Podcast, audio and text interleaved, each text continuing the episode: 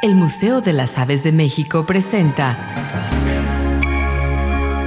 Avesitas. Conocer para valorar y conservar. De las cuatro especies de cercetas existentes en México y Norteamérica, la más grande es la cerceta canela al medir 40.6 centímetros de largo.